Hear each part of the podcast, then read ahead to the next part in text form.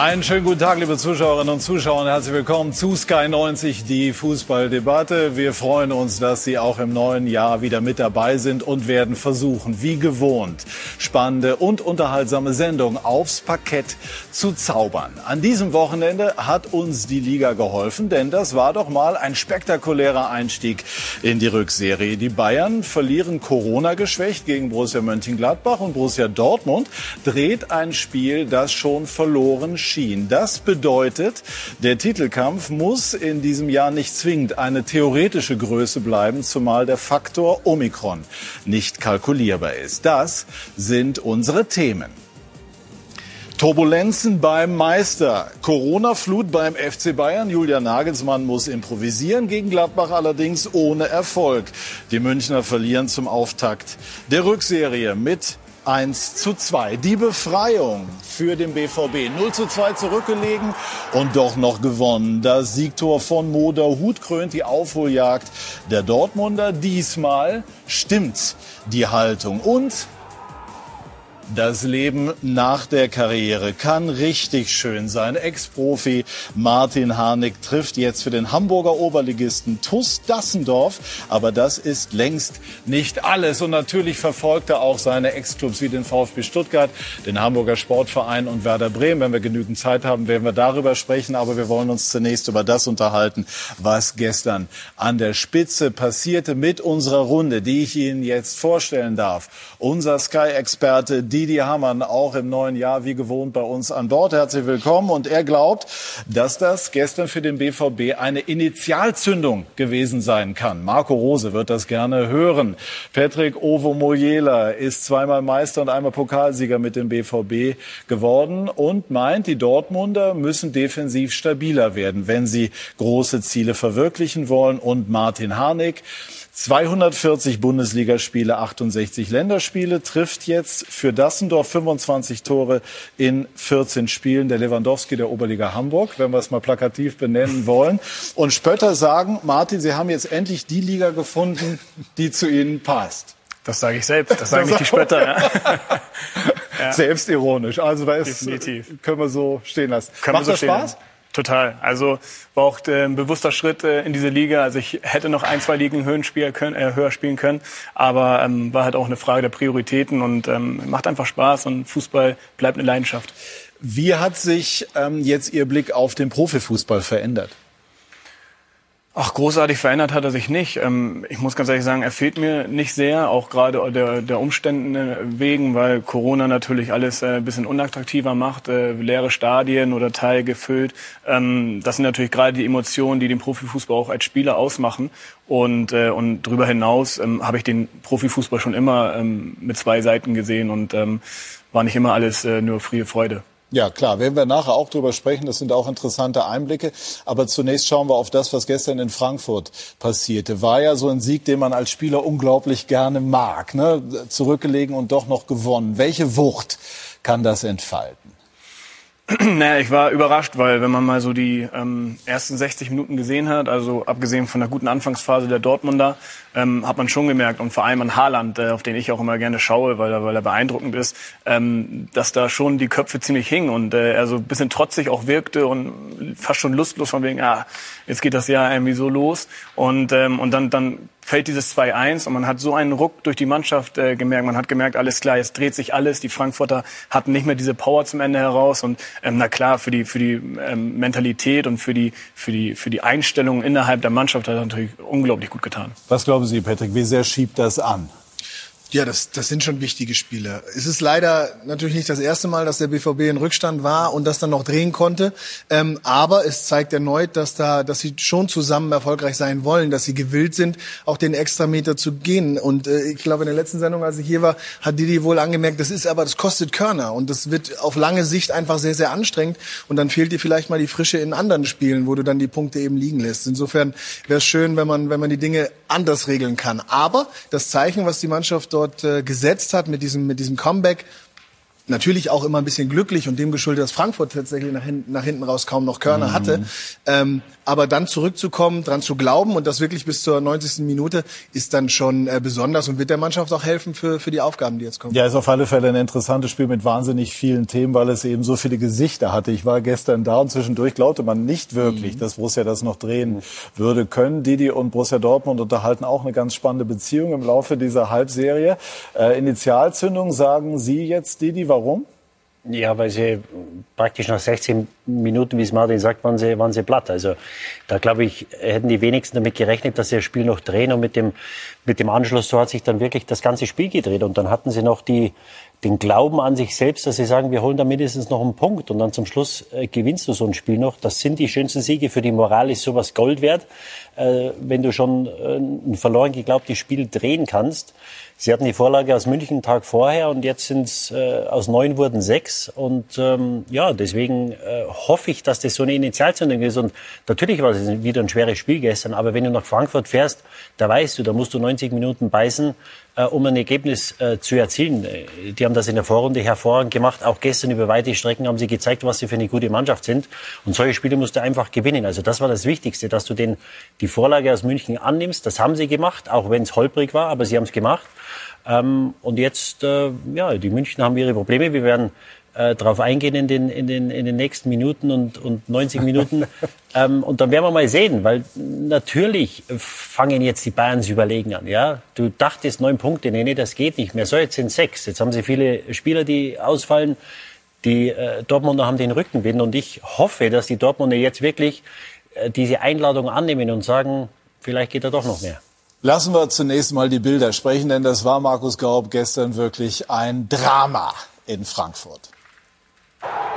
Der BVB dreht ein 0 zu 2 in einen Sieg, gewinnt erstmals seit September 2013 wieder in Frankfurt. Die Eintracht mit dem 1 zu 0 nach einer Viertelstunde. Rafael Boré nach Freistoß Kostic mit seinem fünften Saisontreffer. Das war der erste Torschuss der Frankfurter, die dann nachlegten. Neun Minuten später war es wieder Poré. Nach einem Fehler von Reus erzielt er das 2 zu 0. Saisontor Nummer 6. Aber in der zweiten Hälfte der BVB, die klar bessere Mannschaft von Frankfurt, kam nicht mehr viel im Vorwärtsgang. 71. der eingewechselte Torgan Hazard mit dem 2 zu 1 Anschluss. Und jetzt wurde es richtig turbulent. 87. Minute Meunier auf Bellingham per Kopf zum Ausgleich 2 zu 2 und nur zwei Minuten später ist es Mo Dahoud mit dem 3 zu 2 Siegtreffer für Borussia Dortmund. Ja, das war eine Befreiung, das war eine Erlösung, aber dennoch haben die Dortmunder gestern nicht auf kritische Töne verzichtet. Da hören wir mal rein. Ich glaube, das ist das ganz große Thema für uns, dass wir äh, nicht für nichts Tore hergeben. Ähm, das, äh, wir kassieren ständig aus Situationen Tore, aus denen keine Tore fallen dürfen. Also das ist äh, heute bei beiden meiner Meinung nach der Fall gewesen. Welches wollen Sie zuerst sehen davon? Das war, das war in Berlin zwei oder vielleicht eher dreimal der Fall. Das war gegen Bayern äh, äh, auch durch mich leider zweimal der Fall, wo man einfach kein Tor kassieren darf. Und das passiert uns viel zu oft, viel zu oft. Und dann ähm, ja, gewinnt man halt nicht immer. Also diese Stabilität ist das, was wir uns ganz oben auf die Fahne schreiben müssen, wenn wir für irgendwas eine Chance haben wollen. Ist noch was möglich in Sachen Titel in dieser Saison? Ich glaube, was wichtig ist, wir müssen auf uns selber schauen. Und äh, das ist nicht nur so gesagt. Ich glaube, wir reden immer über Bayern, Bayern, Bayern, Bayern oder keine Ahnung was. Aber ich glaube, wir müssen einfach auf uns selber schauen. Wir müssen gucken von Spiel zu Spiel, was geht. Wir müssen äh, versuchen, jedes Spiel zu gewinnen. Und dann werden wir sehen, wo wir stehen. Aber wir müssen nicht immer hochschauen äh, auf Bayern. Welchen Eindruck haben Sie? Hemmt das tatsächlich, dass immer alle medial, aber auch die Fans darüber sprechen, können es die Dortmunder schaffen, in Bayern äh, Paroli zu bieten? Also ich glaube, jeder Spieler hat diesen Anspruch. Also jeder, der bei Dortmund spielt, hat das Ziel, auch Meister zu werden. Auch wenn sie äh, den Bayern immer ein bisschen nachlaufen, ähm, weil die es einfach über Jahre besser machen, äh, muss man sagen, Dortmund ist der einzig wahre Konkurrent in dieser Liga und dieser Rolle wollen sie auch gerecht werden. Und deswegen ähm, hat natürlich auch dieses Ergebnis der Bayern am Tag vorher äh, damit reingespielt in den Köpfen. Und genau deswegen hat man wahrscheinlich auch diese hängenden Köpfe und diese Enttäuschung zwischenzeitlich gesehen, weil die gesagt haben, ja, das gibt's nicht. Es gab hier eine Steilvorlage und wir, wir, wir nutzen sie nicht. Absolut richtig. Ähm, Wird nach außen aber immer etwas äh, anders dargestellt. was sind immer runtergespielt. Also sagen schon, ja klar, wir wollen es versuchen und so, aber so so dieses eindeutige Ziel, wir wollen sozusagen Meister werden, hört man, wenn dann nur ja, aber Martin hat es ja gesagt, also kein, kein Fußballspieler spielt, um nicht Erfolg zu haben. Und wenn du bei Borussia Dortmund spielst, spricht das eigentlich dafür, dass du auch die Qualität und die Möglichkeiten hast, mit dieser Mannschaft Titel zu gewinnen. Insofern will das auch jeder Spieler. Mhm. Ob es das Ziel ist der Mannschaft, des Vereins, das ist ja wieder ein anderes Blatt Papier. Aber in, in, in, natürlich wissen die Spieler, dass was möglich ist und man schaut hin und natürlich beobachtet man das auch. Aber, äh, und Emre hat es gut gesagt, wenn man ständig immer nur guckt, wie der Abstand ist, dann vergisst man vielleicht äh, andere Dinge zu erledigen, die dafür sorgen, dass dass er kleiner werden könnte. Und insofern sollte man auf sich selbst schauen, sollte an den Baustellen arbeiten, die Matze auch angesprochen hat, ähm, und, und da Stabilität reinbringen, weil dann kommt der Rest nicht ganz von alleine, aber zumindest hat man eine große Chance, dass da, dass da was kommt. Bevor wir da in die Fehleranalyse einsteigen, ähm, sind das tatsächlich die schönsten Siege? Rückstand gedreht, kurz vor Schluss gewonnen? Welche Erinnerungen haben Sie an solche Spiele? Ja, also Emotionen äh, sind unglaublich und das hat man auch gesehen beim 3-2, auch gerade wieder Haaland, also ne? was, ja. was, was, was sich da freigesetzt hat und natürlich diese Erleichterung und gleichzeitig sind es natürlich auch die anstrengendsten, ne? also auch so wie, wie Didi und Ovo das eben schon gesagt haben, ähm, es kostet unfassbar viel Kraft, vor allem auch mental, weil man natürlich so lange zittert und so lange hadert, mhm. wenn man natürlich äh, nach 60 Minuten 3-0 führt, dann spielt sich alles leichter runter und die Körner werden gespart. Ja, und auch das Spiel, das Bier schmeckt hinterher dann deutlich besser. Ne? Das also, Bier? Ich dachte ja, immer, dass... Äh, Oder der Wein, also ich ja. weiß ja gar nicht, wer, wer was... Das Nein, aber es ist natürlich, ja, es ist anstrengend, bis hinten raus kämpfen zu müssen und natürlich geben das viele Mannschaften auch nicht so leicht her. Das heißt, es kostet mehr Kraft, aber hinterher ist es umso süßer. Und das, das feiert man dann auch ein bisschen anders, wenn es denn geht. Momentan natürlich ein anderes Thema. Aber ich kann mich da auch dran erinnern, wenn es da mal so, ein, so einen Sieg gab, nach, nach, der nicht danach aussah, dann, äh, dann hat sich das auch tagelang besser angefühlt. Gut, Didi hat meistens geführt, außer im Champions League Finale. Ne? Da habt ihr, glaube ich, auch noch mal so ein Spiel gedreht. Ja, ja. Ähm, und, und ab und zu passieren Sachen, die kannst du nicht erklären. Ja, aber du musst halt dann da sein, wenn der Gegner dann eine Schwäche zeigt, dann musst du da sein, musst du außen Und das haben sie gestern gemacht und das war wirklich, äh, das war herausragend. Und was mir fast noch besser gefallen hat, waren die Worte von Mats Hummels nach dem Spiel, weil ich glaube, in der Vorrunde, da hat man sich die Sachen ein Stück weit schön geredet oder die Augen verschlossen, ja, weil man lange nicht gut gespielt hat und zu viele Tore kassiert hat und, und die Ergebnisse waren aber trotzdem noch da. Und man hat gesagt, naja, das, das wird schon irgendwie, das kriegen wir schon irgendwie hin. Nur du musst die Sachen ansprechen, wenn du Erfolg hast. Ja.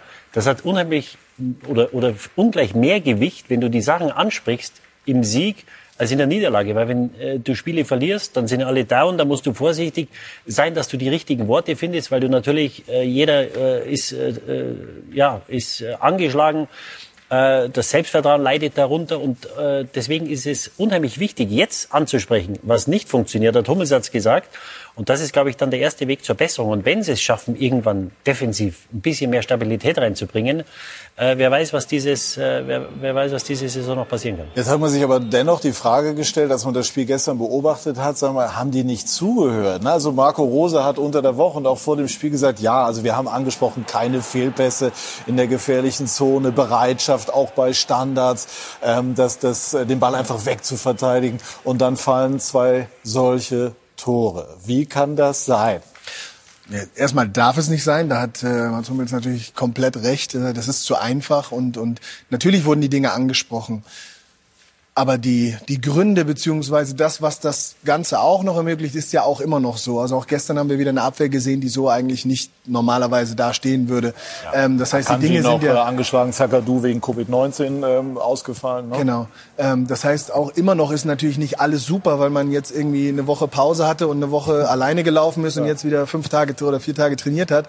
Ähm, ist nicht ist nicht alles sattelfest. Das muss sich finden. Dafür können so eine solche Siege wichtig sein. Aber man sieht in der Entstehung, da ist noch nicht alles sattelfest. Das ist das große Ziel, glaube ich, ähm, was die Mannschaft hat, was auch der Trainer mit der Mannschaft umsetzen will, da richtig Stabilität, da richtig Ordnung reinzubringen. Und dann, und da hat die recht, ist, ist, noch, ist noch was möglich. Hat er gut gesagt. Vielen Dank. Muss, muss die, äh, oder ist es eine Frage, die die Mannschaft auch untereinander regeln muss? Oder ist da in erster Linie der Trainer gefragt? Weil wir haben ja diesen Stimmen auch entnommen, dass das Team sich offensichtlich sehr viele Gedanken darüber gemacht hat. Ja, das ist natürlich die Frage, wie es intern auch weiter kommuniziert wird, weil das eine ist natürlich immer vor der Kamera. Es ist natürlich leicht, nach dem Sieg dann auch nochmal den Finger in die Wunde zu legen, weil ähm, ist ja alles nochmal gut gegangen und äh, auch richtig, nach Niederlagen äh, kann man auch nicht immer der Buhmann sein, der nochmal draufhaut und äh, in der Kabine hängen eh schon alle Köpfe und dann äh, liest man am nächsten Tag noch, ja, der Hummels hat dies und das noch gesagt und hat noch äh, den und den kritisiert, also auch wenn er sich selber mit reinnimmt, aber es ist natürlich trotzdem nochmal, dann auch nochmal, tut nochmal mehr weh nach einer mhm. Ähm, aber klar, intern müssen dann die Gespräche auch, auch genau sich so anhören und nicht so von wegen ähm, nach Außenpolitik und Innenpolitik sieht anders aus. Also ähm, Wie haben Sie das gehandhabt bei Ihren Interviews? Ja, man hat immer eine gewisse Außenpolitik, natürlich. Also, und ich sag mal, das ist auch Teil des Jobs. Also man muss natürlich auch die Medien auf der einen Seite ein bisschen füttern, man muss sie ein bisschen abholen.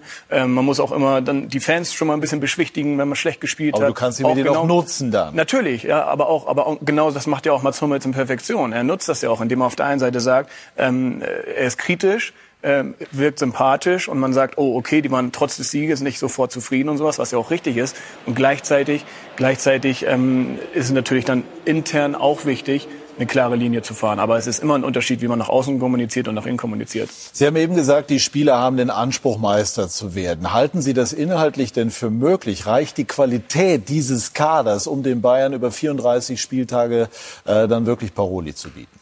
Ja, das auf jeden Fall. Aber da gehören natürlich auch die Bayern dazu. Die Bayern müssen auch schwächeln. Die Bayern müssen auch Fehler machen. Und ähm, die Bayern sind am Ende noch mal stärker als Dortmund. Das, das ist Fakt. Aber ähm, Dortmund ist halt, wie schon gesagt, der einzig wahre Konkurrent. Und wenn es einer schaffen kann, dann die. Ja. Und der Trainer gestern war, das kann man sagen, zufrieden, aber auch nicht unkritisch.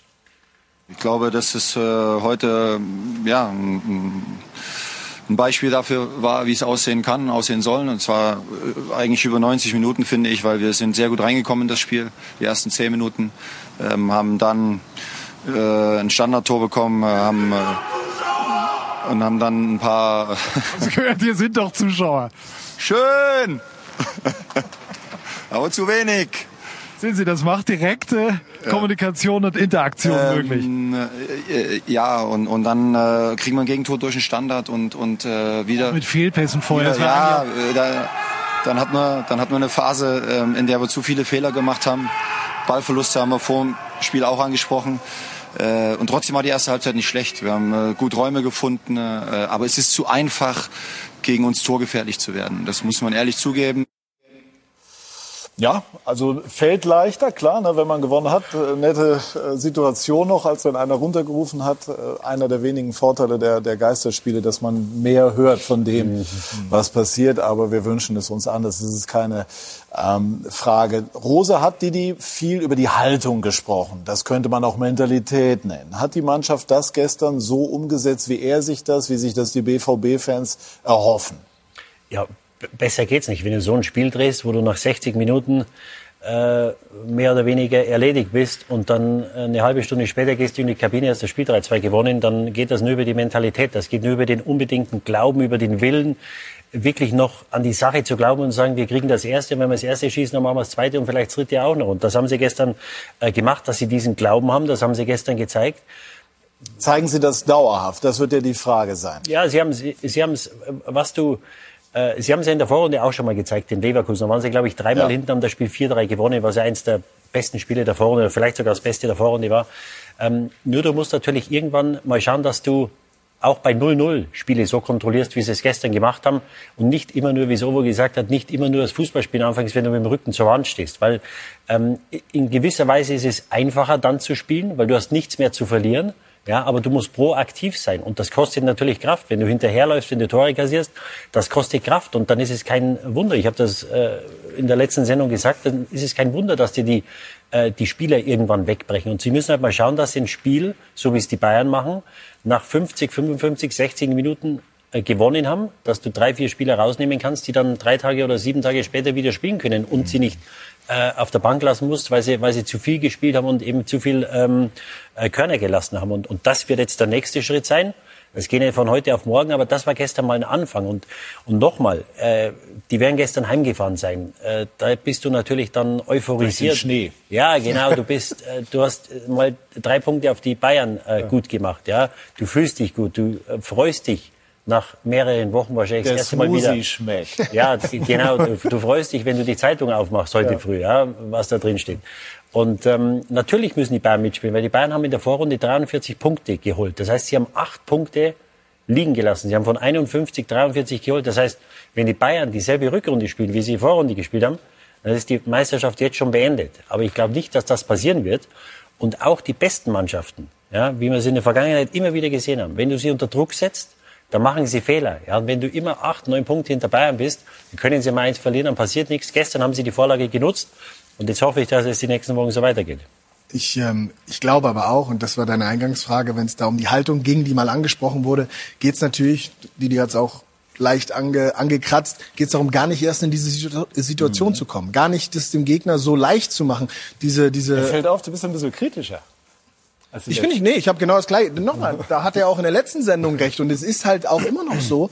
Ähm, und im Positiven, und das ist dann leichter, kann man ja Dinge auch ansprechen, die wirken dann ja auch besser. Also es ist nicht mein Job, die Mannschaft zu kritisieren, aber ich darf sagen, was ich sehe und ich glaube einfach gehört zu haben oder äh, verstanden zu haben, wenn er damals von Haltung gesprochen hat, dass man nicht in diese in dieses Hintertreffen kommt, dass man gar nicht erst Gegnern die Möglichkeit gibt, einen so äh, auszukontern, auszuspielen, so leicht Tore zu erzielen. Das ist der Anspruch, glaube ich, äh, den die Mannschaft haben muss und den, den Marco Rose meint. Und ähm, dann werden die Dinge auch ein bisschen leichter, wenn du von vornherein nicht immer hinterherläufst. So, und jetzt äh, wollen wir Marco Rose dann auch noch mal hören. Äh, Didi und Marco unterhalten ja eine ganz spannende Fernbeziehung und das habe ich gestern auch noch mal kurz abgefragt. Sind Sie eigentlich mit Didi Hamann verabredet? Noch nicht, hat sich nicht gemeldet. Ne.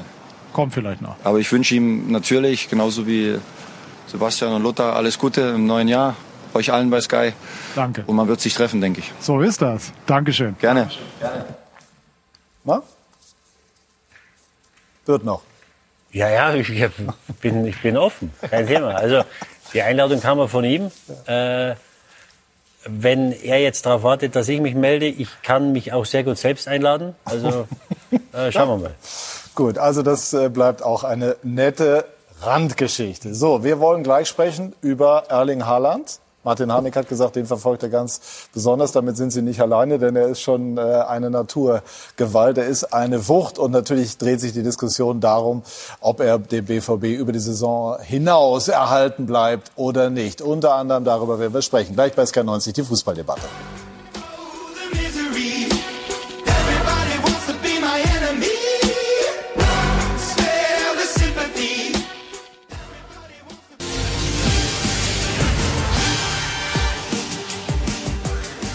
Wir sind zurück bei SK90, die Fußballdebatte und werden weiter sprechen über Borussia Dortmund und Martin vor allem über Erling Haaland. Sie waren selber auch und sind es auch immer noch ein, ein Stürmer, ein anderer Typ als Erling Haaland. Was fasziniert Sie am Norweger? Ja, also seit dem ersten Tag hat er mich wirklich beeindruckt. Als er aus Salzburg kam, wo ich ja auch irgendwie eine gewisse Beziehung zu pflege, ähm, habe ich gedacht, boah, der wird es jetzt erstmal schwer haben in der Bundesliga und äh, habe mich ja sowas von eines Besseren belehrt und macht einfach weiter. Aber und, Sie dachten, er hat es schwer, obwohl er ja. vorher in der Champions League auch schon ganz gut Ja. äh, performt hat. Ja, gut, das waren aber einzelne Spiele und ähm, natürlich hat Salzburg auch eine gute Mannschaft und war da auch im Flow. Also ähm, und trotzdem dachte ich, er tut sich schwerer in seinem jungen Alter. Aber ähm, wie gesagt, ähm, wissen wir jetzt alle, wie es wie es dann weiterging und ähm, ja einfach auch diese, diese, diese, diese Körperlichkeit, diese Robustheit, dieses Tempo und auch diese Übersicht, wie auch bei dem 2-1 äh, gestern beim Anschlusstreffer, ähm, der ist schon ziemlich komplett. Und das in den jungen Jahren, das ist schon beeindruckend. Ja, und er ist auch sehr emotional, haben wir gestern dann auch wieder ähm, miterlebt. Gab es also die ein oder anderen äh, verbalen Duelle mit Eintracht Frankfurt, das gehört mit dazu, mit den Spielern der Eintracht. Äh, ist das Teil des Gesamtpakets? Ja, natürlich, aber dann, man muss ja dann auch sehen, dass es äh, seine eigene Situation und ich meine jetzt die auf dem auf dem Platz ist auch keine ei- einfache. Ne? Er- will immer Tore schießen. Ein- Einmal ganz kurz, Patrick. Also das gehört mit dazu. Wortwahl äh, kann man jetzt drüber streiten. Nein, nein, das spielt damit rein. Also sowas gehört nicht äh, auf den Fußballplatz. Das meine ich nicht damit, sondern man, man sollte verstehen, warum er vielleicht das ein oder andere Mal die Grenzen des, was, was sein sollte, verlässt. Er, er ist schon frustriert. Die Art und Weise, wie die Spiele laufen. Dann auch gestern sah es lange so aus, er kommt nicht wirklich zum Zug, die Mannschaft ist in, im Hintertreffen, das, das macht ja nicht gerade happy. Und dann, äh, dann äh, kann man schon mal ein bisschen äh, die, die Nerven verlieren, sollte man nicht, nochmal, das möchte ich ganz klar sagen. Aber seine Situation ist keine leichte. Es wird viel über ihn gesprochen, er ist ziemlich jung. Und äh, immer wenn man, wenn man das Thema aufmacht, dann ist, äh, oder, oder irgendwas aufschlägt, dann ist mal Haaland, Haaland wechselt er hierhin, wechselt er dahin, auf dem Platz äh, jetzt nicht getroffen und so weiter und so fort kann schon ein bisschen was machen mit einem Stürmer. Aber, und das spricht auch wieder für ihn, wenn man dann sieht, was aus ihm raussprudelt, wenn ein anderer äh, für den Erfolg sorgt. Also er ist ja trotzdem ein, ein Teamplayer und freut sich für die Mannschaft, holt den Ball aus dem Tor als erster, ähm, hebt Moderhut und trägt den gefühlt über, über einen halben Platz, nachdem er äh, den, den Siegtreffer schießt. Das ist eben auch Erling Haaland. Und er ist ein, eine Naturgewalt und emotional ist er eben auch. Und ähm, ja, dann, dann muss man daran arbeiten, dass er das dann vielleicht auch noch besser steuern kann. Ja. Also ich glaube, das ist keine einfache Situation für so einen Guck jungen... dir mal das Tor an. Ne? Was für eine Mann. Beherrschung, eine Körperbeherrschung. Ja, eine unheimliche Balance und, und hat eine unheimliche Sprungkraft und also es ist wie, wie, ein, wie ein Urmensch. Also es hat so eine Urgewalt, wenn er ins Laufen kommt, wie er, wie er dann die, die Spieler hochhebt beim, beim Torjubel. Also ähm, der strotzt vor Kraft und hat dann auch die nötige Finesse her gegen die Bayern mit der rechten Innenseite, legt er den Ball in die lange Ecke.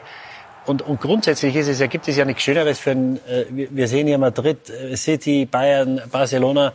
Es gibt ja nichts Schöneres als Spieler, wenn du mit diesen äh, Vereinen in Verbindung gebracht wirst. Nur jetzt darf man nicht vergessen, dass er sehr jung ist. Ja, es war kometenhaft. Das ging ja jetzt die letzten zwei, drei Jahre Salzburg ähm, und dann in, in äh, Dortmund. Es ging ja kometenhaft und steil bergauf. Und natürlich wird er mit seinem Vater, wird er mit seinem Berater sprechen, weil er muss sich jetzt irgendwann entscheiden. Also er kann mit Sicherheit nicht bis März, April, Mai warten, bis er eine Entscheidung trifft. Er muss sich jetzt irgendwann entscheiden. Und, und bis diese Entscheidung getroffen ist ist, halt die Frage, wann die Klausel wirklich bedient werden Ja, muss. ja. Also man hört, das kann sogar noch einen Tick später im Jahr liegen, ohne es zu wissen.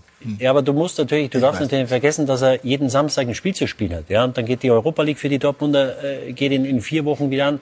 Das heißt, du hast auf der einen Seite diese Ablenkung, auf der anderen Seite musst du trainieren, musst du schauen, dass du hundertprozentig in Schuss bleibst, weil du natürlich schauen musst, dass du Woche für Woche deine Tore schießt, weil sonst vielleicht der ein oder andere Verein sagt, oh, jetzt hat er eine schwächere Phase, bin mir nicht so sicher, ob wir ihn, ob wir ihn doch holen. Das heißt, das alles unter einen Hut zu bringen, ich glaube, das ist eine unheimliche Herausforderung, nicht körperlich, sondern mental, mit der, mit der ganzen Situation fertig zu werden, weil da stehen ja Summen im Raum, das ist ja utopisch. Und äh, du hast einen Spieler, der hat jetzt, glaube ich, eine Ablöse, äh, festgeschriebene Ablöse 75, Marktwert hat er von 140, 150, dass die ganzen großen Vereine sich mit ihm befassen und auch die Bayern. Das ist ja ganz normal, weil du kannst einen Spieler holen für 75 Millionen, der das doppelte Wert ist. Also die wären ja dumm, wenn sie sich nicht mit ihm befassen Aber Sie haben Lewandowski. Bitte? Aber Sie haben Lewandowski und der ist Äh, Sie haben. Lewandowski, ja. Aber der hat ja auch äh, das ein oder andere Mal in der Vergangenheit schon seine ähm, Wechsel- und Abwanderungsgelüste gehabt, will jetzt wieder einen neuen Vertrag unterschreiben. Und das Problem mit äh, Lewandowski ist halt, er hat jetzt noch zwei Jahre Vertrag. Was man hört, will er den Vertrag verlängert haben. Ein, vielleicht sogar zwei Jahre. Und die Frage ist, kannst du jemandem das Gehalt bezahlen? Jetzt mit 33, glaube ich, bis er 37 oder 38 ist. Und das ist eine Frage, die sich die Bayern stellen müssen in der jetzigen Situation. Ja, wenn Corona nicht wäre, dann wäre das möglicherweise eine einfache Entscheidung. Aber so wie die Situation im Moment ist, wird es natürlich auch in München Stimmen geben, die sagen, ein Jahr können wir vielleicht noch machen, aber zwei Jahre können wir nicht machen, weil du nicht weißt, natürlich, im Moment sagt man, der schießt die nächsten zwei, drei äh, Jahre seine Tore. Aber in dem Alter weißt du das natürlich nicht. Und deswegen äh, ist diese Personalie Haaland im Moment so spannend. Würde es denn für Haaland sportlich Sinn machen, in Dortmund über das Jahr hinaus zu bleiben? Hans-Joachim Watzke hat im Spiegel gesagt, also die Rückserie macht er auf alle Fälle beim BVB. Es zeigt die Aufgeregtheit in dieser Personalie, dass das dann schon auch schlagzeilenträchtig war. Denn das war eigentlich selbstverständlich, aber das ist zunächst schon mal sicher. Und dann ähm, hat Watzke in dem Interview auch gesagt, natürlich hoffen es die Dortmund, aber sie wissen auch, dass es schwer wird. Würde es aus Sicht von Haaland Sinn machen, beim BVB zu bleiben, um sich dort weiterzuentwickeln? Oder ist er schon an einem Punkt, an dem er den Sprung zu einem noch größeren Club äh, wagen sollte? Sowohl als auch. Also ich glaube, dass Dortmund ihm gut tut und äh, dass die auch, wie gesagt, weiterhin diesen Anspruch pflegen, äh, erfolgreich zu sein. Ähm, in einer erfolgreichen Mannschaft muss natürlich so ein Spieler spielen. Ähm, und doch ist er auch einer der Besten oder vielleicht der Beste bei Dortmund, wo man sagt, okay, wenn nicht der höher äh, gehen kann, wer dann? Und ähm, worauf ich nochmal kommen wollte mit Haaland, das sind natürlich viele Dinge, die auf ihn einprassen, ähm, die ich so natürlich nie erlebt habe. Deswegen kann ich es auch nicht beurteilen. Aber was ich beurteilen kann, und das zeigt halt genau dieses 3-2 von Dortmund gestern, diese Freude, diese Identifikation mit dem Erfolg, mit der Mannschaft, die zeigt halt, dass er zumindest in den Spielen mit dem vollen Gedanken bei Borussia Dortmund ist und nicht dabei, hm, jetzt sind 90 Minuten um oder 94 Minuten um und ich habe nicht getroffen und habe nichts für meine mhm. eigene Vita, für meine eigene Karriere oder vielleicht für mein eigenes Angebot, äh, worauf ich warte, getan, sondern ich habe hier mit meiner Mannschaft gewonnen. Und das zeigt halt für mich, dass er zumindest auf dem Platz die volle Identifikation hat. Und das ist äh, auch schon nicht selbstverständlich. Wie sensibel ist da eine Kabine? Also wie genau schauen die Mitspieler darauf, wie verhält sich der Spieler, der von allen umworben ist? Ja, das kommt halt darauf an, wie er damit umgeht. Wie gesagt, solche Situationen sind für mich einfach sinnbildlich. Und das sind halt auch Dinge, auf die ich geachtet habe als Spieler. Ich habe darauf geachtet, ey, wie, wie sehr freut sich eigentlich ein Spieler über den gemeinsamen Erfolg? Oder wie sehr schaut er nur auf seinen persönlichen. Und, äh, und das, das finde ich, das macht alles aus. Also wenn ich Haaland sehe und wenn ich mit Haaland in einer Mannschaft spiele und der freut sich so über dieses 3-2, obwohl er keinen besonders guten Tag hatte, nicht besonders in Szene gesetzt wurde und wie gesagt auch kein eigenes Tor geschossen hat, was für einen Stürmer und was gerade für ihn ja unglaublich wichtig ist, ähm, hat er sich trotzdem so damit identifiziert. Und dann, das zeigt mir als Spieler, alles klar, der ist voll bei uns, egal ob er im Sommer wechselt, egal ob er jetzt äh, Angebote auf dem Tisch hat oder sich auch damit beschäftigt in diese 90 Minuten, wo es zählt, ist er bei uns. Und das, das ist alles, was wichtig ist. Wobei man natürlich dazu sagen muss, dass äh, du warst, glaube ich, in Berlin vor der Winterpause. Nee, da war ich nicht. Äh, da hat er einen recht lustlosen Eindruck gemacht. Da ging das Spiel natürlich ich auch. aber gesehen, ja, ja. Und, und da hat er dann schon den Kopf runter gehabt und auch gestern, also na, selbst nach dem 2-1, da hat man ja dann auch für fünf, sechs, acht Minuten nicht das Gefühl gehabt, dass die Dortmunder dann noch das zweite Tor machen. Da ist er dann auch das eine oder andere Mal mit, mit Kopf nach unten hinterhergetrabt. Ich weiß nicht, ob er das in der Art und Weise gemacht hat, als er nach Deutschland kam. Also ich, ich habe schon den Eindruck, dass er jetzt Phasen hat, die er so vorher nicht hatte. Natürlich nach dem 3-2 sagt er wunderbar, wir haben das Spiel gewonnen, auch wenn ich kein Tor geschossen habe.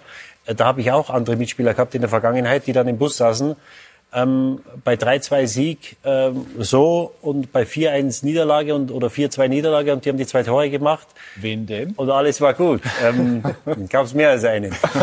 Und äh, also das, das, das zeigt ja dann schon, dass er da hundertprozentig da ist. Nur im Spiel ist mir in den letzten Wochen und Monaten schon aufgefallen, dass er da ab und zu Phasen hat, wo er desinteressiert wirkt und wo er, wo er einfach eine Körperhaltung hat, die er vorher nicht hatte. Ich, ich glaube schon, dass man äh, und unterscheiden nicht, aber dass man erklären muss, dass natürlich, wenn du kommst neu zu einem Verein, neu in die Liga, dass du eine ganz andere Herangehensweise an, an, an viele Dinge, an alle Dinge eigentlich hast. Und wenn du dich gefunden hast, positioniert hast und natürlich auch eine sehr starke Position hast, wie es, wie es Erling nicht nur beim Borussia Dortmund, sondern in der Bundesliga mittlerweile hat, dass du dann das ein oder andere Mal ein bisschen mehr ah, äh, frustriert bist oder, oder nicht davon angetan bist, wie es läuft, wenn es nicht läuft. Aber, und ähm, es gab ja auch Szenen und es gab Fragen danach, wie das ankommt, wenn, wenn ein Erling Haaland alleine zu den Fans geht und so weiter und so fort. Und da hat Martin was Wichtiges gesagt. Wichtig ist, was über allem steht.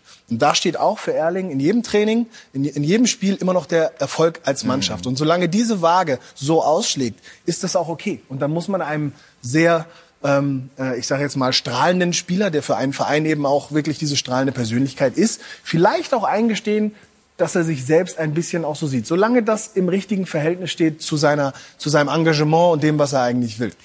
Man spricht ja immer so drüber, wir sprechen drüber, aber man darf nie vergessen, es ist ein junger Mann, 20, 21 Jahre. Jetzt hast du diese ganzen Vereine, Real, City, sonst was. Auf der einen Seite super, auf der anderen Seite stelle ich mir das unglaublich schwierig vor, sich davon in irgendeiner Form frei zu machen. Du hast äh, regelmäßig Kontakt mit dem Berater, der dir vielleicht einmal sagt, okay, da ist das möglich, da ist das, da müssen wir noch darauf warten, was die mit dem Stürmer machen. Was ich, Lukaku bei Chelsea, die Bayern mit Lewandowski und sonst was. Das ist ja alles so ein Riesen, äh, oder Benzema bei Real Madrid. Ähm, wie schätzen Sie ihn ein? Ist er jemand, der sich da komplett einfach löst, Tunnelblick, oder ist es jemand, der sich schon damit auch beschäftigt?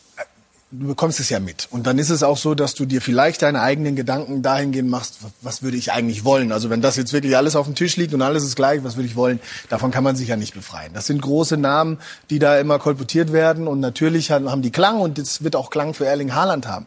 Ich glaube aber, er ist selbstbewusst erstmal zu wissen, dass das ja kommt und dass er da sich keine Gedanken machen muss und ob das jetzt im Sommer ist oder ob das dann in, in ein, zwei Jahren ist.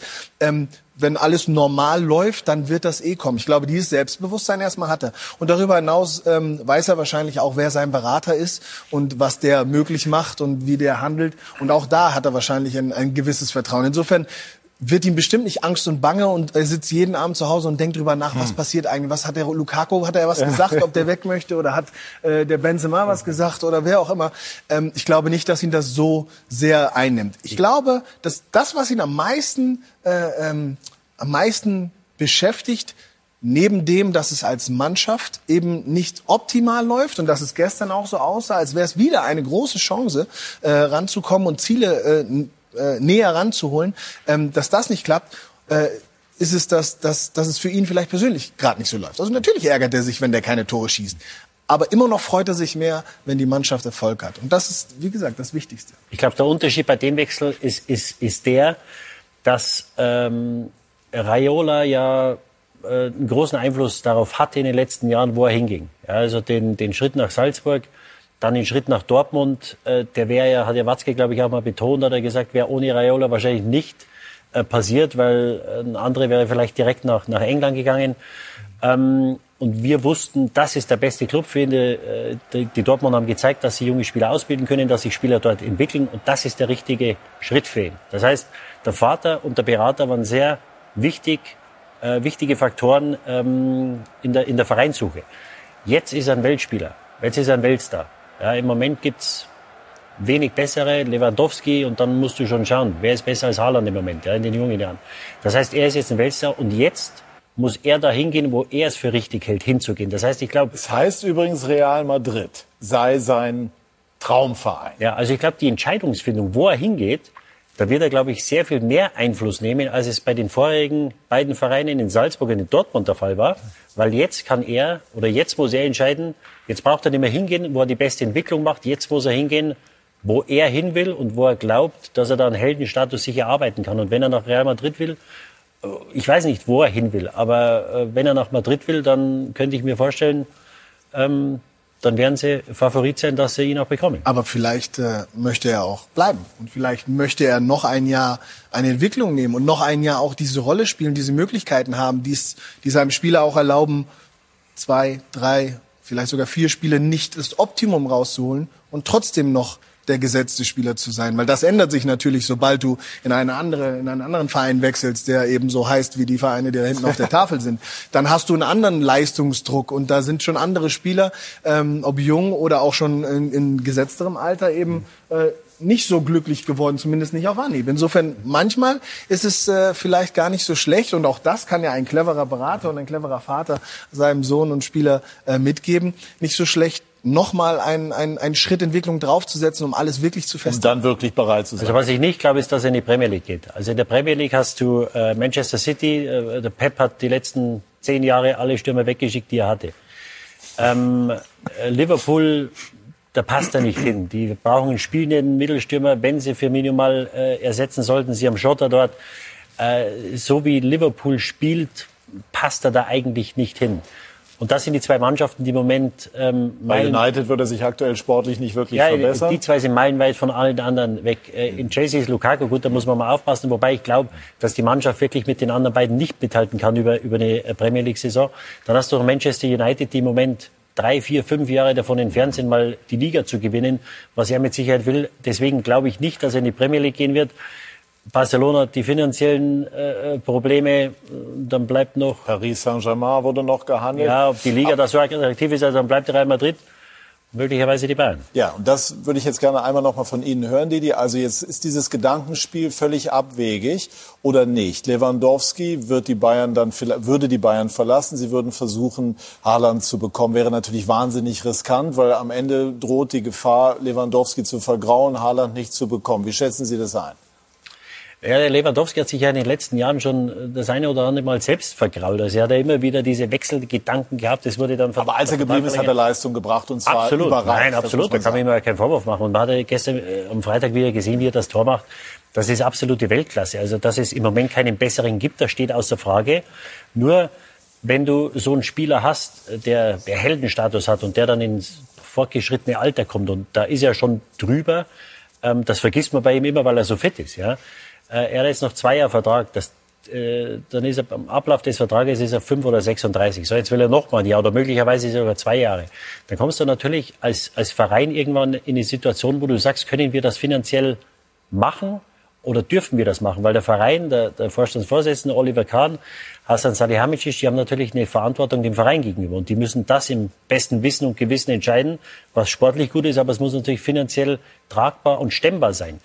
Und dann kommst du, glaube ich, irgendwann mal an deine Grenzen, dass du sagst, können wir einem Spieler, mit, der mit dem Vertrag ausgestattet ist, weil der verlängert ja nicht seinen Vertrag und sagt, ich spiele jetzt für das Geld und dann verlängert den Vertrag zwei Jahre, spiele ich für die Hälfte, der will ja dasselbe Geld verdienen. Und, und wenn dich dann dieser Vertrag bis 37 oder 38 bringt, das werden die Bayern nicht machen. Da bin ich fest davon überzeugt, dass die Bayern mit Sicherheit jetzt keine zwei Jahre mit ihm verlängern werden. Möglicherweise ein Jahr nur. Die andere Sache ist natürlich, wenn du jetzt ein Jahr mit ihm verlängerst, er will weiter seine Tore schießen, dann hast du nächsten Winter hast du dieselbe Situation, dass er sagt, so, ich will jetzt wieder ein Jahr. Und dann, dann hast du diesen Rattenschwanz und das ist ein Teufelskreis, aus dem du nicht mehr rauskommst. Und natürlich, es gibt da kein richtig oder falsch. Nur irgendwann musst du eine Entscheidung treffen und wenn ein Spieler auf dem Markt ist, der das doppelte Wert ist wie das, was er kostet, dass du dich da dann damit befassen kannst, äh, befassen musst, ist ganz klar. Gut, also das äh, ist komplex. Es ist spannend. Abschließend, Martin, Sie haben, äh, wenn wir nachher noch darüber sprechen, durchaus auch mal darüber gesprochen, wie Sie den Druck empfunden haben. Sind Sie ganz froh, dass Sie nicht in der Situation sind wie Halland oder wäre das eine Form von Druck gewesen, die Sie ganz gut und leistungsfördernd empfunden hätten? Ja, der ist der Grund auf positiv der Druck. Also das ist ja natürlich ähm, hat auch er diesen eigenen Anspruch und das ist eigentlich so der größte Faktor, den eigenen Druck, den man sich selber macht, aber natürlich auch der, der von außen kommt. Aber ähm, den Druck, den ich eigentlich gehasst habe, war der, wo es um Abstieg ging, wo es um Arbeitsplätze im Verein ging, wo es um darum ging, äh, darf man sich jetzt äh, auf einen Kaffee in der Stadt sehen lassen oder oder sollte man lieber äh, fernbleiben, weil man dann nur einen Spruch bekommt oder so. Also das war eigentlich so der der Druck, den ich nicht äh, unbedingt geliebt habe. Aber dieser positive Druck, wo ich jetzt mal sagen kann, das größte war Pokalfinale äh, gegen die Bayern das war ein Spiel, den Druck habe ich geliebt. Also das, das, das macht dann auch den Fußball wieder aus. Das ist positiv. Aber der negative Druck, den habe ich gehasst. Ja, der positive Druck, wenn man etwas gewinnen kann, das ist die Situation, die Erling Haaland hat. Und gleich wollen wir das Ganze wieder dann zusammenführen zum Thema Titelkampf, wollen uns unterhalten über die Bayern, die Corona geschwächt gegen Borussia Mönchengladbach verloren haben. Möglicherweise nicht nur deshalb. Gleich mehr dazu bei SK90, die Fußballdebatte.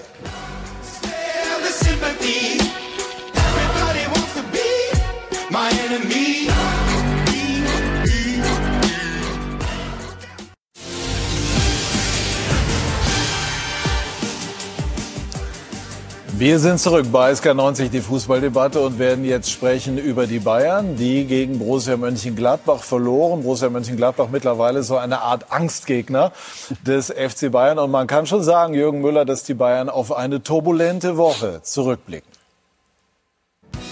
Auch in München wünscht man sich in diesen Tagen ein frohes, gutes neues Jahr. Hat ihnen bisher nichts gebracht. Nur noch sechs Zähler Vorsprung.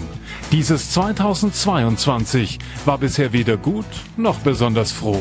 Das ist alles andere als das, was wir wollten. Äh, wir wollten gleich gut losstarten. Wir haben es ordentlich gemacht, aber leider nicht, nicht mehr. Es war schon eine ziemlich schräge Woche in München. Julian Nagelsmann war bemüht, den Überblick zu behalten, wie viele Spieler nun tatsächlich ausfallen wegen Corona. Neun positiv Getestete waren es am Ende. Warum wir jetzt mehr Infizierte haben als andere Clubs, kann ich Ihnen nicht sagen. Ich weiß, dass wir die Stäbchen relativ weit reinrahmen. Ja, vielleicht ist das ein Punkt. Vier weitere Ausfälle kamen dazu. Und so gab es wegen einer Spielverlegung telefonischen Kontakt mit Gladbach.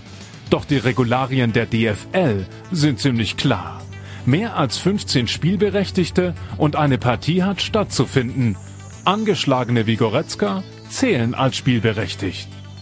Ob es jetzt fair ist, dass eindeutig verletzte Spieler zu einer Liste dazugehören, würde ich jetzt eher bezweifeln, meinte Thomas Müller. Nagelsmanns Besetzung für die Reservebank, eine illustre Ansammlung von Teenagern und Routiniers der zweiten Mannschaft. Die ganzen Umstände in den letzten Tagen waren natürlich sehr schwer für die Truppe, auch ähm, ähm, dadurch, dass man auch nie wusste, ob man spielt. Und äh, klar, ähm, weiß ich nicht, ob man hätte das Spiel unbedingt austragen müssen. Doch sie spielten und sie spielten gut.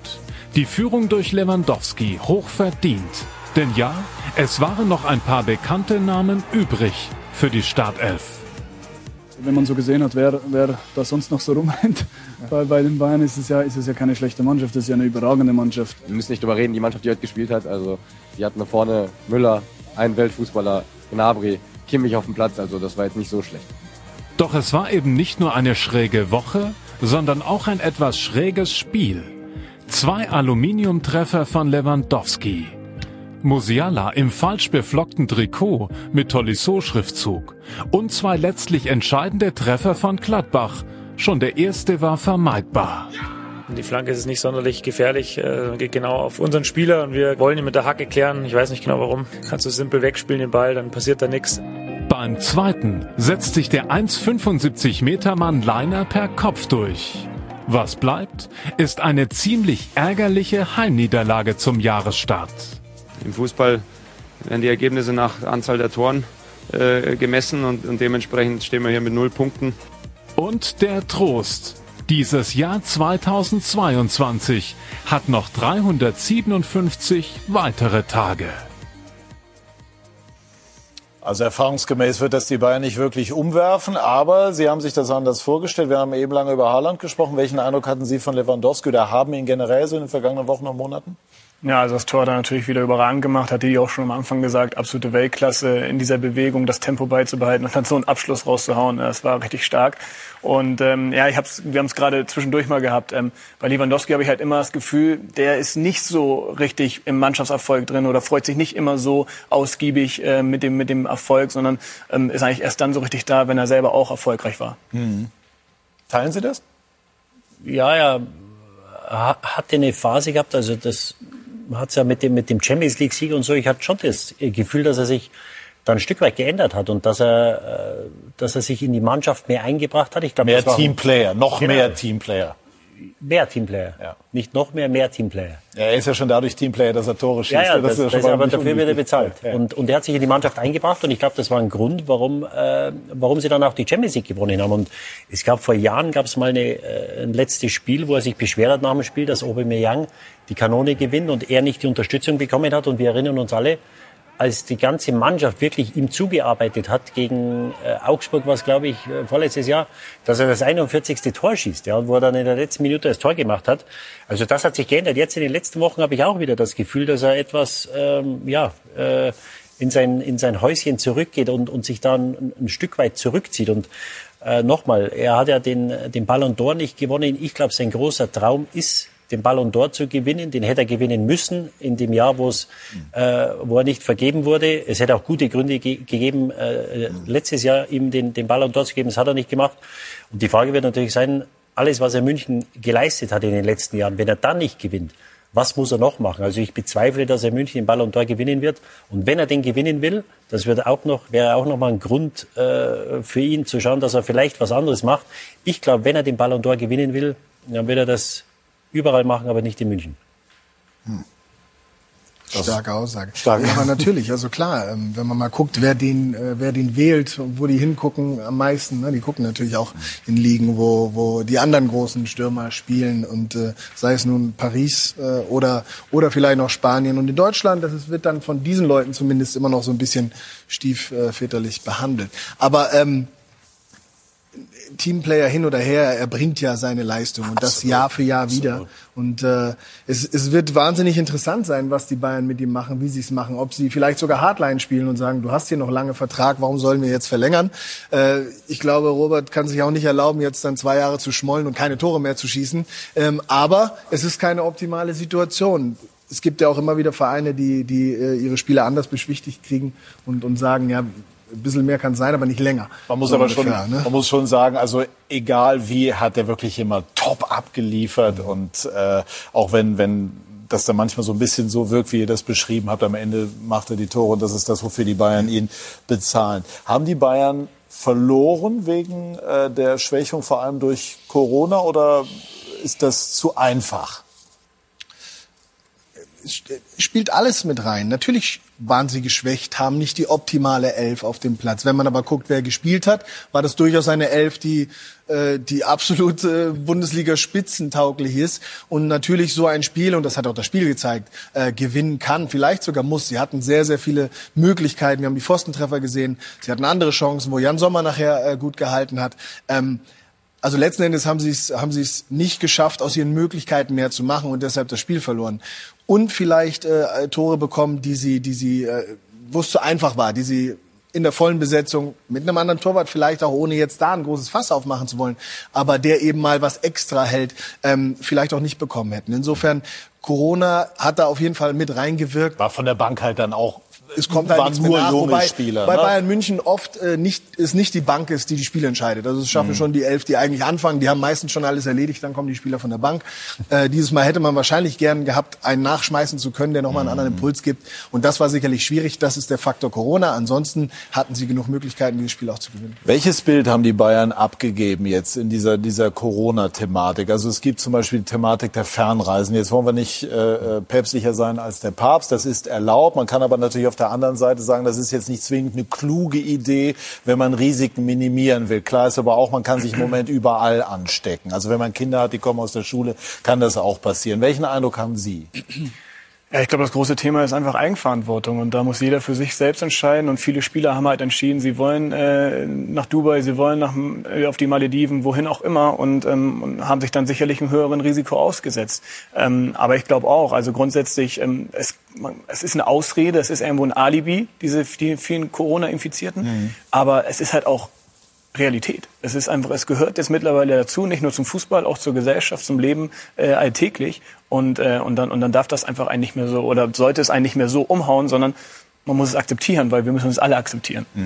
Die Frage war ja, inwiefern kann der Verein, sollte vielleicht sogar Genau. seinen Spielern vorschreiben, wo Urlaub zu machen ist. Aber ähm, ich glaube, es ist tatsächlich eine sehr komplexe, ein sehr komplexes Thema. Also Rein gesellschaftlich, rechtlich sowieso, aber auch gesellschaftlich. Und jetzt haben wir eine relativ kurze Pause gehabt. Und dann noch zu sagen, aber ihr müsst zu Hause auf der Couch sitzen, also quasi in Quarantäne gehen, ähm, obwohl man äh, die dann nicht braucht. Ach, Deutschland hat auch schöne Urlaubsziele. Nein, nein, absolut, aber auch in Deutschland, und das hast du gesagt, äh, kann man sich Klar, das anstecken. ist ja auch so. Und ähm, also ist es schwierig zu sagen, wo wärst du jetzt sicher gewesen? In den eigenen vier Wänden, ohne rausgehen, vielleicht höchstens mit dem Hund oder zum Einkaufen. aber das ist kein Urlaub und den braucht man auch. Ist, ist es schwierig? Mhm. Die Frage ist, klar, Eigenverantwortung, wo fährt man hin? Wie verhält man sich vor Ort?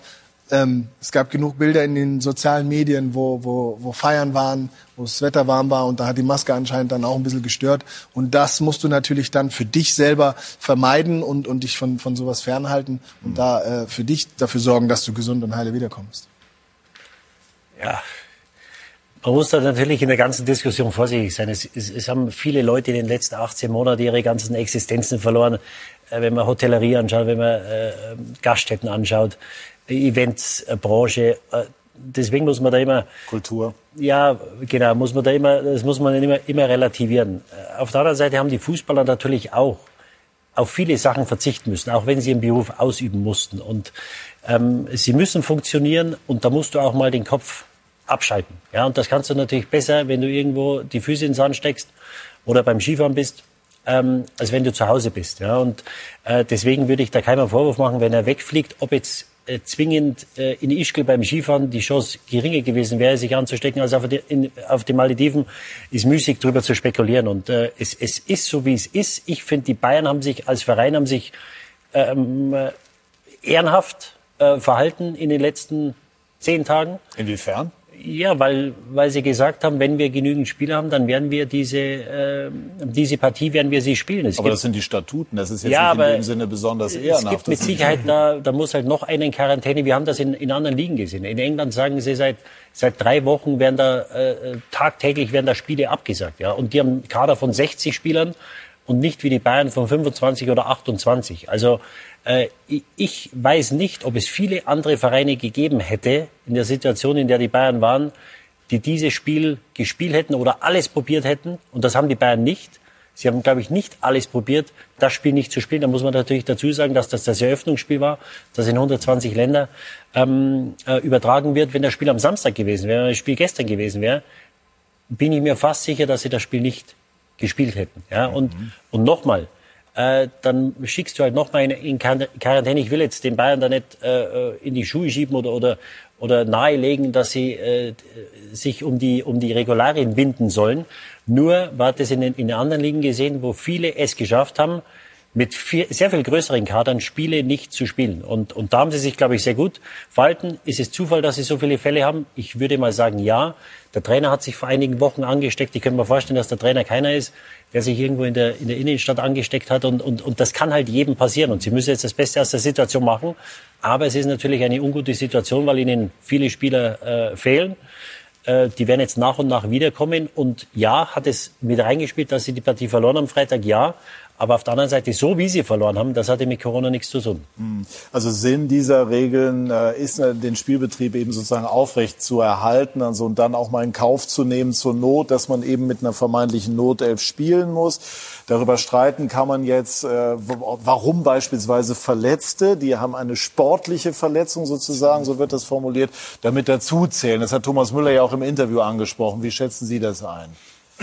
Ja, ich bin halt wie gesagt der Meinung, ich bin halt der Meinung, das gehört mittlerweile zu unserem Leben dazu. Und deswegen ist es eigentlich als Corona oder oder ob es jetzt eine Grippe wäre, die dann in der Mannschaft äh, mal kurz um, umgeschlagen hätte, ähm, also die halt jetzt nicht Corona heißt, sondern äh, vor ein paar Jahren halt anders, ähm, dann dann wäre es auch einfach so gewesen, das ist Pech. Und ich bin auch bei Didi, ich glaube auch, dass es Zufall ist, dass die Bayern halt jetzt so hart erwischt hat. Und äh, vielleicht äh, erwischt es die dann jetzt im Laufe der, der der nächsten Monate weniger und vielleicht andere Mannschaften wieder mehr, keine Ahnung, aber ich denke halt, man muss damit leben. Und äh, ich bin halt auch ähm, dabei, dass ich sage, auf der anderen Seite hat der Profifußball halt auch so viel Privilegien jetzt die letzten Monate gehabt, weitermachen zu können, auch wenn die Zuschauer meistens fernbleiben mussten. Aber es durfte weitergemacht werden. Die konnten ihren Job eigentlich weiter ausführen. Die Maschinerie ist weitergelaufen. Das war ja auch dann wieder ein Bonus für die Fußballer, obwohl sie auch gleichzeitig viel verzichten mussten und jetzt vielleicht äh, gerne in Urlaub gefahren sind. Aber ähm, ich finde, das hält sich auch alles immer ganz gut in der Waage. Und, ähm, und, und wie gesagt, also ich bin der Meinung, Corona ist allgegenwärtig, egal ob auf den Malediven oder äh, in Ischgl. Ähm, man kann sich überall holen. Patrick, ich glaube, die Abgrenzung mit dem Verletzten musst du machen, weil es wäre dann ein einfaches gewesen für die Bayern am Donnerstag zu sagen, zwei Spieler haben Zerrung, wir können die, die Partie nicht spielen. Dann wären wir bei dem Punkt, den Sie Das ist genau der Grund, haben, ne? warum man das macht. Und, mhm. und, deswegen ist es für mich absolut zwingend. Oliver Kahn hat gesagt, man muss das nochmal überdenken, wenn jetzt etwas Gras über die Sache gewachsen ist. Aber ich glaube, das musst du machen. Du musst das grenzen, dass die verletzten Spieler da nicht mit dazugehören. Mhm. Äh, die werden so oder so ja. verletzt. Und ähm, deswegen hat das, glaube ich, schon seine Richtigkeit. Gut, jetzt ist natürlich die Frage, was passiert, wenn jetzt Omikron mit noch größerer Wucht zuschlagen sollte. Laufen wir dann möglicherweise auf Spielabsagen zu? Oder anders formuliert, sollte man versuchen, also unter allen Umständen, wenn die Regularien gerade eben eingehalten werden, durchzuziehen? Oder gefährdet das irgendwann die äh, sogenannte Integrität des Wettbewerbs? Ja, das ist, das ist äh, die, die Liga in, in allen äh, Tabellenregionen, dass es Einfluss haben wird. Das ist ganz klar. Wir haben es jetzt schon gesehen. Also du hast jetzt einmal hast du auch letztes Jahr beispielsweise Holstein Kiel betroffen im Aufstiegsrennen. Ja, ja, ja du hattest die Hertha, die in Quarantäne war, die die letzten äh, fünf oder sechs Spiele dann in 20 Tagen machen, was dann gut für die Hertha ausging. Ähm, und du hast das jetzt schon. Du hast die, die Gladbacher, die einen unheimlich wichtigen Dreier eingefahren haben, den sie so vielleicht nicht eingefahren haben, das wissen wir nicht. Und oben hast du die Dortmunder, die näher rangekommen sind. Und natürlich, wenn du diese Anzahl von Fällen hast, dass das Einfluss hat auf die Leistungsstärke einer Mannschaft, das ist ganz normal. Auf der anderen Seite bin ich äh, optimistisch und guter Dinge aufgrund der äh, Restriktionen, die wir ja schon seit einigen Wochen haben, die man in England zum Beispiel nicht hat, dass wir glimpflicher durch die Sache kommen ähm, als, als andere Länder. Aber wie es Martin gesagt hat, Rudi Völler hat es auch gestern nochmal gesagt, es geht um die Eigenverantwortung. Ja, du kannst äh, Maßnahmen haben, wie du willst. Es ist jeder selbst dafür verantwortlich, die auch umzusetzen. Und da musst du an die Vernunft der Spieler, an die Vernunft der Leute äh, appellieren. Und dann, wie gesagt, ich bin ein positiver Mensch, hoffe ich, dass ich, dass wir ähm, besser durch diese äh, Situation durchkommen, als es in England äh, der Fall ist, zum Beispiel, wo ja bis vor einer Woche die Stadien noch voll waren. Ich, ich glaube allerdings, dass ähm, die erste Corona-Welle und, und wie die Liga damit umgegangen ist. Also klar, die Liga mit ihrem Management, aber auch die Vereine und was man daraus gelernt hat. Natürlich ist Omikron jetzt nochmal eine etwas, ich sage jetzt mal, äh, größere Gefahr im Sinne von schneller ansteckend, schneller mhm. ausbreitend. Ähm, aber im Großen und Ganzen ist man ja auch einen Schritt weiter, was, was den Umgang mit solchen Risiken betrifft. Und ich glaube, da die Ausgangslage auch für alle ähm, gleich ist, für alle Mannschaften, alle Vereine gleich ist, ähm, man sollte jetzt nicht sagen oder das vergleichen mit Spielglück oder Fehlentscheidungen oder sowas, aber es wird schon auch irgendwie alle betreffen und am Ende dann vielleicht dafür sorgen, dass es wieder ausgeglichen irgendwo ist. ausgleicht. So, so, so böse das, das klingen mag oder so, so doof das ist, aber es ist nun mal unsere, unsere Situation momentan. Es betrifft alle, nicht nur den Fußball, es betrifft alle, aber es betrifft auch alle Mannschaften gleich. Und, ähm, und jetzt muss man zeigen, dass man in dieser Zeit äh, der, der ersten Berührung mit Corona gelernt hat, wie man mit solchen Sachen umgeht und dass man da eigenverantwortlich das meiste tut, um, um, um eben zu verhindern, dass es zu großen Verschiebungen kommt. Insbesondere natürlich mit dem, mit dem Spielplan, den wir, den wir haben und wann die nächste Saison wieder losgeht und so weiter und so fort. Gibt ja Mit auch der nicht so WM, viel- die das Ganze dann also auch ja gar nicht so ne? ja. So ist es. Äh, losgelöst von Corona zwei Personalien. Die eine Goretzka, sprechen wir gleich drüber, aber Thomas Müller, wenn ich es jetzt richtig gerechnet habe, alleiniger Rekordfeldspieler, was Pflichtspiele anbelangt beim FC Bayern München. Wenn wir darüber reden, dass äh, Haaland eine Form von Urgewalt ist, was ist dann Thomas Müller auf Bayerisch? Urgestein. Ja. ja, Phänomen vor allen Dingen. Ist dann auch, auch einfach eine, eine geile Karriere. Also, und die ist ja auch noch nicht zu Ende. Also, es ist, äh, ich kann mich noch daran erinnern, als er damals als junger Spieler beim Champions League Spiel eingewechselt wurde und ich auch gleich getroffen hat. Ähm, da habe ich schon gedacht, ey, was ist, was ist das für ein Vogel? Und, äh, und, und, und wie, wie kann der sich, wie, wie soll der sich da halten? Und, und, und, und wie der sich auch, der hat sich ja großteils nicht verändert, aber der so erfolgreich und, und so ein interessanter und cooler Spieler, auch äh, so intelligent und da sieht man halt auch, dass auch, auch da Masse und Physis nicht immer entscheidend ist, sondern halt auch vor allem hier was, was du zwischen den Ohren hast und da ist er halt ähm, unglaublich äh, oder auch fast auch schon, schon einzigartig, äh, wie intelligent äh, der sich bewegt und, und, und spielt. Was haben Sie auf dem Platz mit ihm erlebt? Sie haben ja weniger Berührungspunkte gehabt, vermutlich, weil beide offensiv gespielt.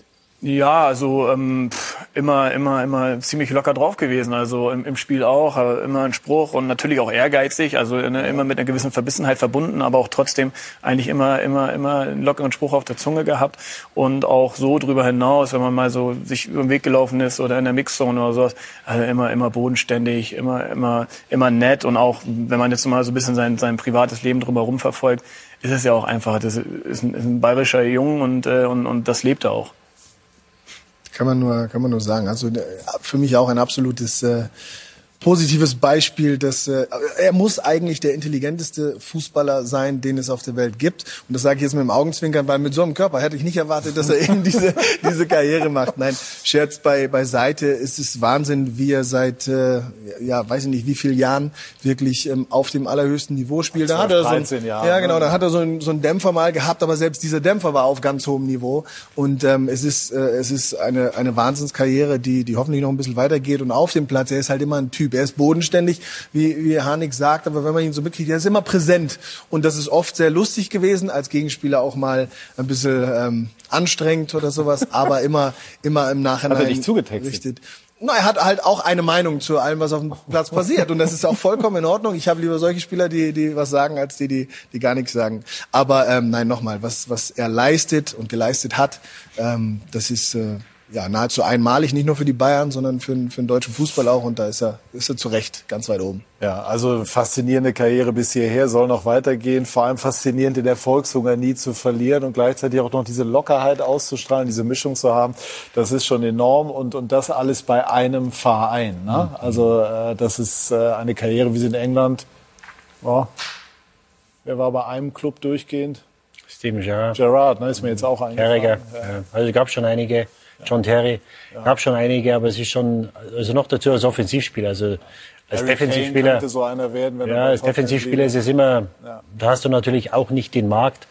Ähm, aber als Offensivspieler ähm, die Karriere zu machen, und ich glaube, Van Gaal war es, der ihn damals reingeschmissen hat. Der wollte ihn, glaube ich, auch haben, als er Trainer Ja. von Manchester United war, für irgendwelche Fantasiesummen auch. Und er ist ja, er ist ja bestenfalls unorthodox. Also er hat sich in den letzten Jahren, muss man dazu sagen, hat er sich wirklich spielerisch und da macht er Sachen, die hätte er, glaube ich, nicht machen können am, ähm, am Anfang seiner Karriere, wo er wirklich filigrane Sachen macht. Da hat er sich spielerisch auch weiterentwickelt.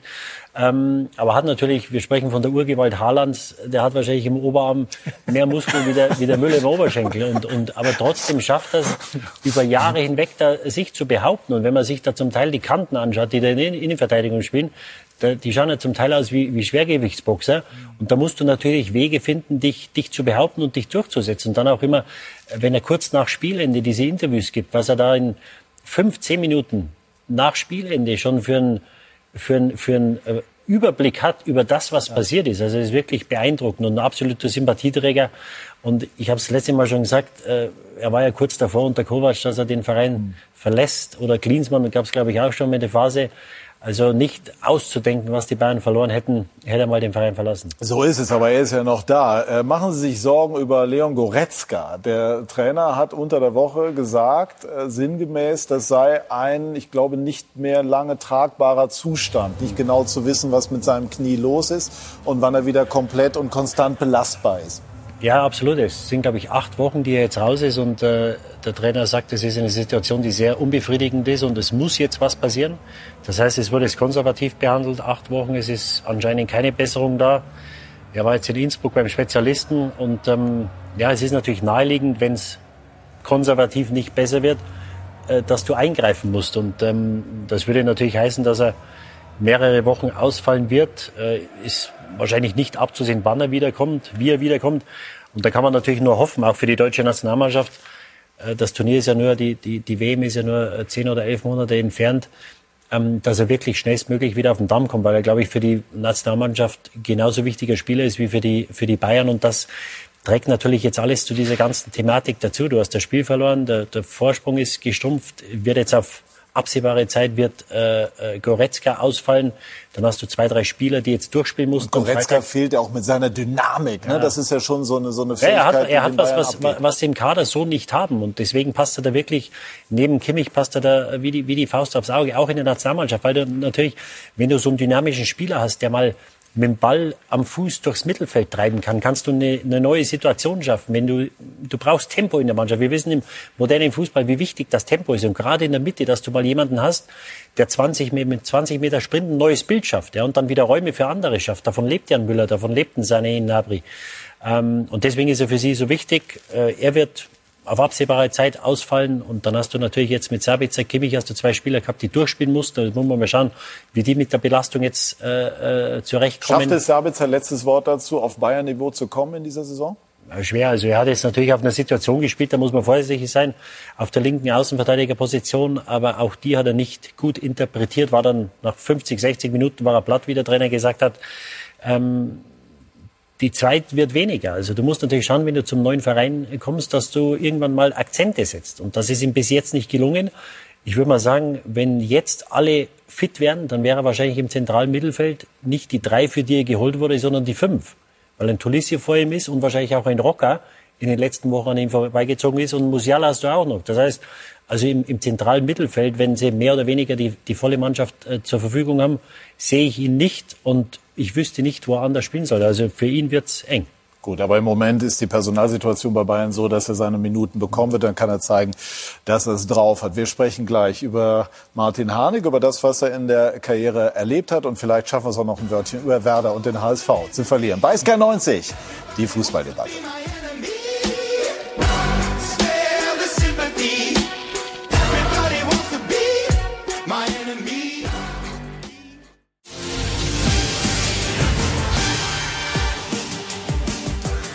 Wir sind zurück bei SK90, die Fußballdebatte, wollen uns unterhalten über die Karriere von Martin Harnik äh, und das, was er jetzt macht. 240 Bundesligaspiele, 68 Länderspiele für Österreich. Ihre Mama ist Deutsche. Deutsche und der Papa ist Österreicher, deswegen für Österreich, aber in Hamburg ähm, geboren. Äh, wie ist das jetzt, wenn Sie in Dassendorf spielen, Oberligist in Hamburg, auch schon leistungsorientierter Fußball. Also das, das muss man ja natürlich auch dazu sagen.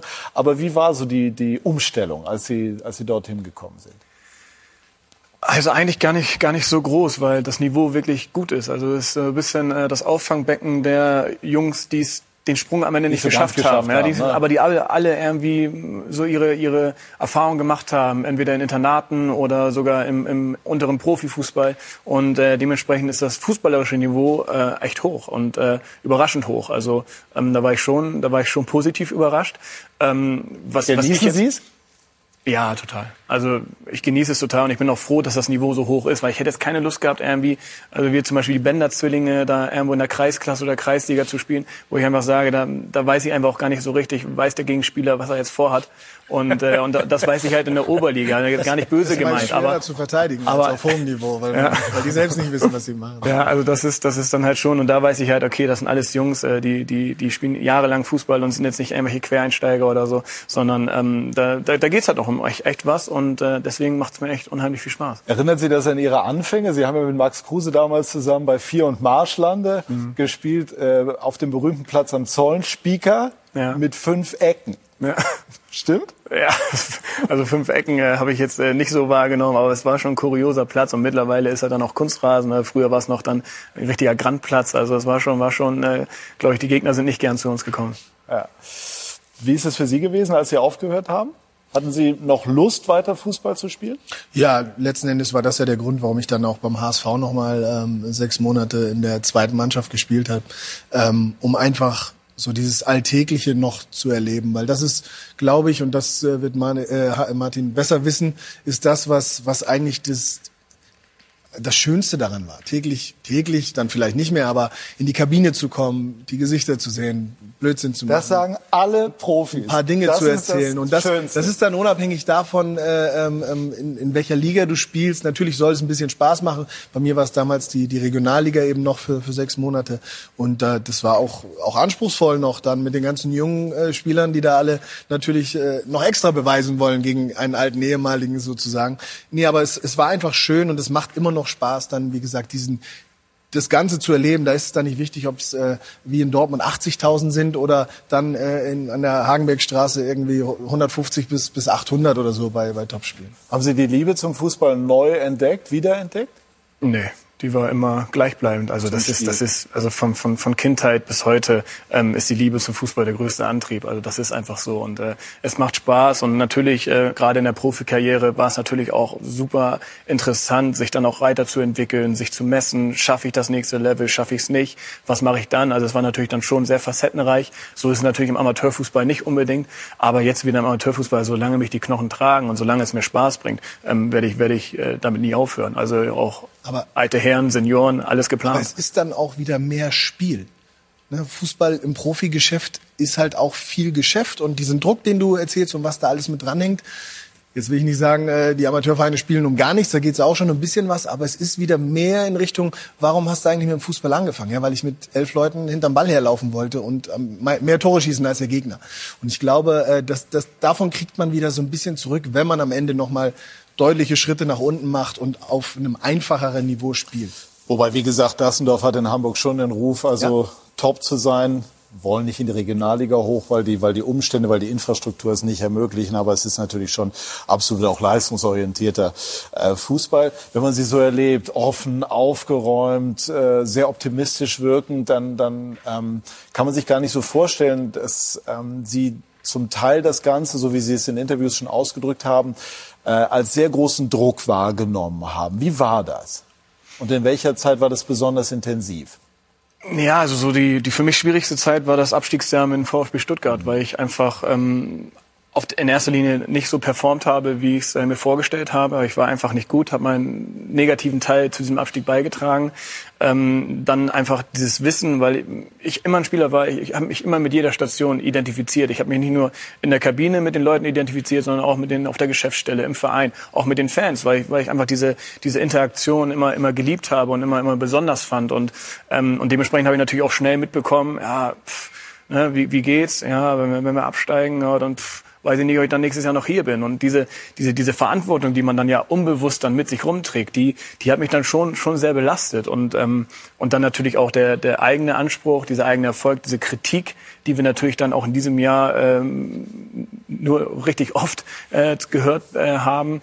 Ähm, das, das waren dann alles so Faktoren, wo ich gemerkt habe, boah, das, das schlägt sich ganz schön äh, auf den Alltag aus. Also ich, ich konnte das halt nicht in der Kabine lassen. Ich bin nach Hause gefahren und habe drüber nachgedacht, habe es mitgenommen und, und habe halt einfach gemerkt, okay, das, das kostet mir ganz schön Kraft und äh, und ja und das das sind halt einfach so so Dinge, wenn man diese halt auch erlebt hat, dann kann man halt auch umso mehr diesen Amateurfußball auch wieder Mhm. schätzen, weil man natürlich Klar. dann auch solche Erfahrungen gemacht hat. Und wie, wie hat sich das konkret dann äh, geäußert? Geht das so weit, dass man sogar Angst hat vor dem nächsten Spiel? Ja, Angst nicht. Also dafür, dafür ähm, war dann auch der Ehrgeiz immer wieder so groß, dass ich sage, okay, jetzt, jetzt biege ich's um, jetzt, jetzt, jetzt ziehe ich den Karren auch mit aus dem Dreck. Und ähm, das, also Angst war es nicht, aber es war, es war belastend. Es war die Woche belastend. Man, man hat natürlich ähm, weniger Energie. Also der, der, der Energiehaushalt ist einfach, einfach, der lädt sich nicht so schnell auf, weil ähm, ich habe das Beispiel mal gebracht, wenn, wenn es läuft, ich habe ein Spiel gewonnen, ich habe drei Tore gemacht, dann brauche ich keine Sekunde Schlaf und stehe morgens als Erster auf der Matte und äh, mit einem Lächeln im Gesicht. So, wenn ich aber drei Hochkaräter vergeben habe, wir ein wichtiges Spiel 2-1 verloren haben, boah, dann, dann, dann habe ich gedacht, äh, nach zehn Stunden Schlaf, ey, ich habe gerade mal eine halbe Stunde die Augen zugemacht. Also ähm, so hat sich das halt auf meine, auf, auf meine Vitalität auch ausgewirkt. Das, das spreche ich halt für mich. Ich, manche können damit anders umgehen, gehen damit besser um, schlechter. Ich habe halt alles sehr viel reflektiert, tue es heute noch. Und äh, das war in vielen Karriereabschnitten Vorteil aber in, in, in dem Hinsicht auch sicherlich ein Nachteil. Didi, haben Sie solche Phasen auch mal erlebt? Hochkaräter zu verschießen?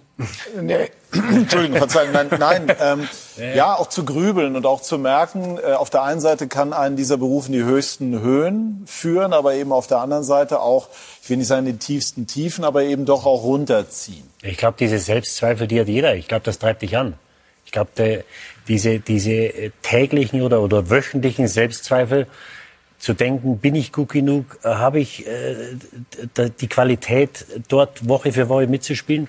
Ich glaube, das treibt dich täglich an, jeden Tag zu beweisen, äh, dass du das kannst, weil du brauchst ja diesen inneren Antrieb, ja, und das kommt ja wahrscheinlich größtenteils durch diese, durch diese Selbstzweifel und, und ein Stück weit vielleicht nicht Versagensängste, aber halt ähm, kann dich antreiben, kann aber auch anders sich auswirken. Ja, Gerade aber, wenn, aber, du, wenn du das Selbstvertrauen möglicherweise in der Phase nicht so hast. Ja, ja, das ist richtig und, und, und da musst du halt schauen, dass du ein gutes Umfeld hast. Aber äh, ich hatte das ein Jahr bei Manchester City, wo wir unten drin waren, da waren wir dann doch auch sechs, sieben Spieltage vor Schluss schon ähm, gerettet. Aber das ist natürlich ein anderer Druck als, als der oben, wie es Martin auch gesagt hat. Also ich hatte das Glück, dass ich in Mannschaften gespielt habe, die oben mitgespielt haben, die mal im Pokal, Viertelfinale, Halbfinale gespielt hat, vielleicht mal um die Meisterschaft mitgespielt hat. Und das ist natürlich ein anderer Druck, weil das ist genau der Druck, warum du ja als Kind spielst, weil du gehst auf den Bolzplatz und sagst, wir spielen jetzt WM-Finale und sagst nicht, wir spielen jetzt äh, Relegation äh, HSV gegen Karlsruhe, ja? Abstiegs, Abstiegsspiel. Ja? Das, du, du spielst, du willst ja das ist ja der Grund, warum du spielst. Und ich habe diesen, diesen Druck immer durchweg als was äh, Positives äh, aufgefasst. Nichtsdestotrotz hast du natürlich Phasen, wo, wo du mal schlechter spielst, wo die, wo die Mannschaft Probleme hat, wo du dich natürlich überdenkst und hinterfragst und sagst, was kann ich anders machen, wie muss ich es anders machen? Und du musst halt schauen, dass du vielleicht den, den Tick härter arbeitest, vielleicht ein, zwei Sachen umstellst. Ähm, und dann, wie, wie, gesagt, ich war zu meiner Karriere sehr abergläubisch. Mir hat das immer unheimlich geholfen, dass ich immer dieselben Abläufe hatte. Also wenn Spieltag war, äh, vom Abfahrtbus bis zur Kabine bis zum Spielbeginn habe ich immer dieselben Sachen gemacht. Und das war für mich so ein Stück weit ein Auffangnetz, dass ich dann im Tunnel stand und sagte, naja, ich habe alles so gemacht wie letzte Woche. Es kann ja nicht schief gehen. nicht? Ja, äh, da, da, da denkst du dann gar nicht dran. Ja, natürlich, ja, aber, ja, aber es ist glaube, spannend. nein, es, es ist, natürlich geht's nicht immer gut. Nur wenn du schon im Tunnel stehst und sagst, oh, ich bin mir nicht sicher, ob das heute was wird, dann wird's nichts. Ja? Also du musst irgendwie musst du musst du Abläufe finden und in, in eine äh, ja in ein Bewusstsein kommen, wo du sagst, es kann eigentlich nichts schiefgehen, ohne überheblich zu sein. Und ich glaube, das ist die Kunst, immer diese diese Balance zu halten ähm, und, und die brauchst du auch, sonst würdest du keine zehn oder zwölf Jahre auf höchstem Niveau spielen. Jetzt äh, spielen Sie nicht nur in Dassendorf, sondern Sie haben auch verschiedene Firmen, an denen Sie beteiligt sind, wo Sie auch selber aktiv sind. Die Partyhelden mhm. ne? und der Meet Club. Der Meet Club, genau. Ja. Äh, haben Sie noch? Sie haben jetzt drei Kinder, ne? Ja. Drei Kinder, Golfen angefangen. Ja. Dassendorf haben wir schon gesprochen. Ja. Im Fernsehen hin und wieder. Also ist Ihr Leben jetzt im Moment äh, spannender, abwechslungsreicher als zu Profizeiten? Also es ist im Moment äh, sehr umfangreich, zumal weil man dann auch wirklich mal lernt, selbstständig zu sein. Also man ist ja als Profi nicht selbstständig, zumindest äh, nur in ganz kleinen äh, Bereichen. Und jetzt ähm, bin ich irgendwie seit, seit eineinhalb, Jahr, eineinhalb Jahren raus und muss mich selbst organisieren. Das muss ich erstmal lernen. Ähm, hinzu kommt eine Pferdezucht von meiner Frau, äh, wo ich dann hin und wieder mal den Mist äh, wegkarren muss. ähm, und, und jetzt ist auch wirklich noch die Gründung äh, meiner neuen Firma, wo ich eine Indoor-Golfhalle eröffne im Raum Hamburg. Also wo dann die Winterpause dann mal gestrichen wird im Golf. Und, ähm, und das private, der private Hausbau ist auch noch in den letzten Zügen. Also es ist zurzeit ähm, Multitasking. Ich, ja, ja, also ich, äh, ich, ich bin nicht gelangweilt. Ja, nee, aber nee. alles, aber das ist wirklich positiver Stress. Da sind wir wieder beim Thema. Es sind alles tolle Projekte, ähm, Familie, super, alles. Also ähm, da sind wir wieder beim positiven Faktor. Und Sie haben heute für unsere Sendung das Testspiel gegen Paloma ja. ausfallen lassen. Ja, muss man jetzt nicht breit treten, aber schon klar, habe ich mit dem aber- Trainer besprochen, ja. Sehr gut, sehr, sehr schön. Ganz kurz noch zum Thema HSV und Werder. Ähm, Patrick hat auch bei beiden gespielt. Gehen beide hoch oder einer von beiden? Es sind beides äh, ähm, große Vereine mit, mit Tradition, die natürlich irgendwo für mich auch in die Bundesliga gehören. Dass es immer nur die, die zweieinhalb, drei Plätze gibt, äh, die, die nach oben marschieren, je nach Relegationsausgang, äh, macht das Ganze schwierig. Das sind andere Mannschaften wie, wie äh, Gelsenkirchen und so weiter und so fort, die da auch noch mitspielen wollen. Sagt der Dortmunder. Insofern, ähm, ja, aber es sind ja nun mal auch die Vereine, die Ja, alle hochstreben. ja. Und diese Überraschungsmannschaften, Überraschungen ne, wie, wie St. Pauli oder Darmstadt oder, oder wer auch immer. Es ist spannend. Ich würde mir für beide Vereine natürlich auf Sicht wünschen, dass sie, dass sie wieder im Oberhaus spielen, weil das die Stadion, äh, die Stadien, die Fans, äh, die Vereine eben auch irgendwo verdient haben. Sie waren ja immer so ein, oder hatten immer ein Faible für die Traditionsvereine. Neben den erwähnten Hamburg, Stuttgart, Bremen auch noch 96 und Fortuna Düsseldorf. Mhm. War das, ist das Zufall gewesen oder gezielt? Ja, waren noch alles Landeshauptstädte. Ich habe mir nur die Landeshauptstädte ausgesucht.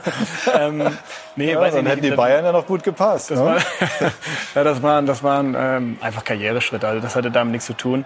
Aber ähm, ich, ich bin eigentlich auch, auch bei Ovo. Es wird schwer für beide, weil es natürlich einfach sehr begrenzt ist. Ähm, äh, der Nichtabstieg in der Bundesliga ist definitiv leichter zu erreichen als der Aufstieg in der zweiten Liga. Aber beide haben die Möglichkeiten und äh, das Potenzial. Und beide sind jetzt auch gerade zum Ende ähm, der Hinrunde ähm, einfach wieder richtig in die Spur gekommen. Zu wem haben Sie den oder zu welchem Club den größten emotionalen Bezug?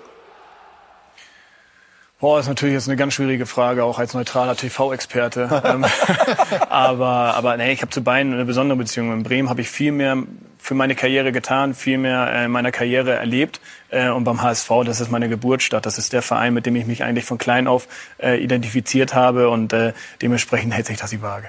Okay, sehr gut. Können Sie auch in Zukunft für die Kollegen von Sport 1 noch ganz neutral kommentieren. Wie eng ist der Draht noch zu Max Kruse, Ihr fußballerischer Zwilling?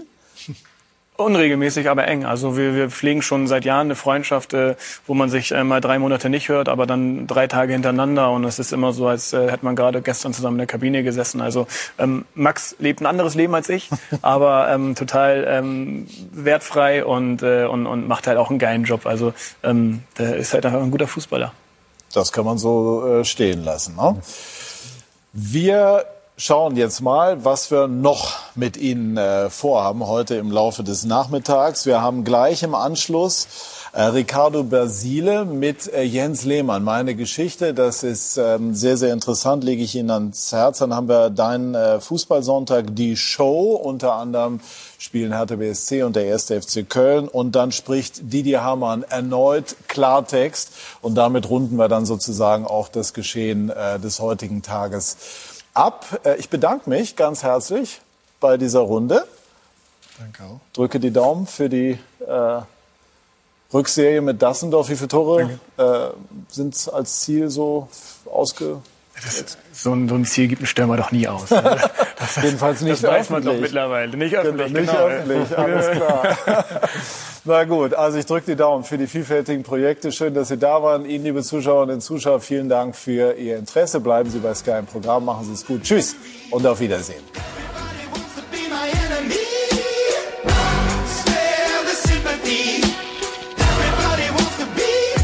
my enemy